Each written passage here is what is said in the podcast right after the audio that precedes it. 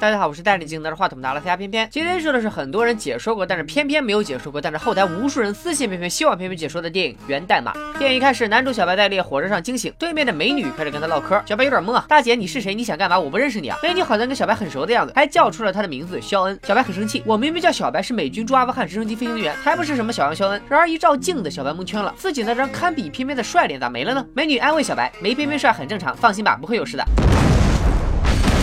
看来这娘们的嘴上辈子是被死神亲过了。故事到这里并没有结束，小白没有死，而是在一个实验舱中醒来。屏幕上出现了一个女人的头像，这浓妆艳抹、大眼影画的，咱们就叫她卡特兰吧。卡特兰告诉小白，她现在正在执行一项模拟任务，要在八分钟内找出炸弹，找到凶手。不等小白多问两句，卡特兰一剑就把小白传送回了火车上。小白醒来以后经历的所有事都跟之前一样一样的，比如某人下车把钱包落在了火车上，还被好心人捡到什么的。但是美女的言行举止却跟上次略有不同。难道小白通过穿越改变了过去？小白设好八分钟的倒计时，开始根据爆炸方向寻找炸弹。当然了，炸弹这种。东西怎么可能随随便便就被找？哎，小白居然如此顺利的在厕所天花板找到了炸弹。虽然小白不是拆弹专家，但没见过猪跑，总吃过猪肉是吧？小白发现炸弹是通过手机引爆，他装作乘警要求所有人关闭电子设备。但这时八分钟的时间也到了，火车再次爆炸，小白又被炸回了实验舱。虽然是模拟任务，但被炸两次的感觉也实在有点酸爽。小白要求卡特兰多给他一点任务信息。卡特兰说安炸弹的凶手就在车上，让小白注意观察有没有举止可疑的人。这次小白一边和美女调情，一边暗中观察，发现了一个刚从厕所出来的眼镜男，神情慌张，尾随眼镜男下车后，小白故意找茬，要抢。眼镜男的行李箱找手机，就在这时火车爆炸了，但是眼镜男并没有打电话，说明炸弹不是他引爆的。小白要翻眼镜男的衣服，俩人扭打在一起，小白被眼镜男推到了铁轨上，然后一辆火车迎面驶来，看来只要死掉就会回到实验舱。这次小白见到了模拟任务的负责人，我去，这不是伯纳德吗？你不待在西部世界研究机器人，怎么跑这里来搞穿越了？小白说刚才美女也跟着他一起下车，没有被炸死，他希望用同样的方法拯救其他人。但伯纳德告诉了小白真相，刚刚的经历并不是时空穿越，而是进入了源代码的模拟世界。在现实世界中，肖恩、美女以及整整一火车的人都已经在今天早上的爆炸袭击中身亡。无论小白回去多少次，都无法改变已经发生的事实。但是人死后，大脑短时间内脑回路依然开放，并会保留八分钟的短期记忆。死于火车爆炸中的肖恩脑回路和小白很接近，因此本拉德通过将他们两个人的大脑相连，让小白的意识进入到肖恩此前八分钟的记忆里寻找凶手，从而阻止他在现实世界里下一次更大规模的爆炸袭击。卡特兰告诉小白火车上手枪的位置，谁知道这次小白刚拿到了官方外挂，下一秒就被乘警发现电晕在地，完美展示了啥叫落地成盒。回到实验舱，小白心说也不能光顾着完成任务主线，我这个角色的情感支线是不是也得丰富一下？原来小白当初为了参军和父亲发生过矛盾，他。现在想给父亲打电话说声抱歉，但卡特兰才不管那么多，又把小白扔到了火车上。但是小白可真是个小机灵鬼，他刚才记住了卡特兰的肩章图案，从火车上一个前美军军医那里打听到了这个图案所代表的部队以及所处的位置。看来自己是被这个部队抓去做活体实验了。然后小白又让美女帮他查了一下自己的个人信息，不查不知道，一查吓一跳，信息显示小白在两个月前就已经牺牲了。火车爆炸，回到实验舱，卡特兰也告诉了小白所有真相。小白确实在一次行动中战死，现在只剩部分大脑还能活动，所以被选中参加这次源代码任务。眼前的实验舱还有小白自己，都是他在意识中虚构出来的。伯纳德为了让小白听。话好好工作，答应他只要完成任务，就送他和战友们一起团聚。但几次传送下来，除了和美女的革命情谊约发生后，那个凶手连毛都没有找到一根，气得小白想撂挑子不干了。伯纳德就给小白播放了一段小白父亲的录音。听完之后的小白就好比加满了红蓝 buff，他拿到手枪找到炸弹，还冒死把炸弹上的手机给拔了下来，然后炸弹就失灵了。原来这玩意儿这么容易拆啊！小白打开手机回拨了过去，凶手竟然就是那个丢钱包的人。他故意把钱包丢在火车上，是为了制造自己被炸死的假象。小白通过钱包知道了凶手的身份，并尾随凶手下车，记住了他的车牌号，顺利抓住了凶手，发现了他那一车炸弹。哪知道关键时刻，美女也跟着下来怒刷存在感。趁小白不备，凶手也掏出手枪完成了反杀。火车又双弱着发生爆炸，原来上面不止一个炸弹。回到实验舱后，小白将刚才收集的信息告诉了伯纳德，警方终于及时抓住凶手，避免了一场更大规模的爆炸袭击。小白请求伯纳德再将自己送回去一次，他想救下所有人。但是伯纳德没有理会小白的请求，因为就算救下了源代码世界里的人，现实世界里已经死去的人也不可能复活。伯纳德兴奋地准备向上级邀功，并申请更多经费。而卡特兰因为感激小白做的一切，准备瞒着伯纳德将小白送回火车，并且这次会切除小白的生命维持系统，让现实世界里的小白彻底。死去，小白的意识再次回到火车上，找炸弹、砸手机、偷手铐、抓凶手，一气呵成。小白用凶手的手机向这个世界的卡特兰发送了一封邮件，然后给父亲打电话，为这片子的情感支线也画上了一个圆满的句号。眼看剩下的时间不多了，小白和美女来了个法式回旋加速喷气式湿吻。与此同时，现实世界中的卡特兰也按下了终止小白生命的按钮。然而源代码世界中的小白却并没有消失，所有人也都活了下来。影片最后，源代码世界的卡特兰收到了小白的邮件，因为此时爆炸根根本就没有发生。小白不但未卜先知说出了凶手的名字，还说起他和文纳德即将开展的源代码计划。小白说，源代码的作用远不只是回溯八。分钟的记忆那么简单，它可以创造出一个崭新的世界。看来每次启动源代码计划，就会在计算机网络里创造出一个完美还原现实世界的虚拟世界。你也可以把源代码世界理解为另一个平行世界，因为现实世界中小白的肉体死亡，他的意识回不到自己的大脑里，只能留在源代码世界中。所以只要小白在源代码世界的肉体不死，他就可以以肖恩的躯体和身份一直生存下去，和美女过上没羞没臊的幸福生活。源代码是导演邓肯·琼斯的第二部长片，以三千两百万美元的成本收获一点二亿美元的票房。偏偏很早之前就解说过邓肯的处女作《月球》，同样也是一部固定场景的小成本科幻佳作，非常值得一看。要是看不懂，那就赶紧关注小编编说大片，不管是悬疑烧脑还是硬核科幻，偏偏五分钟让你看个清楚明白。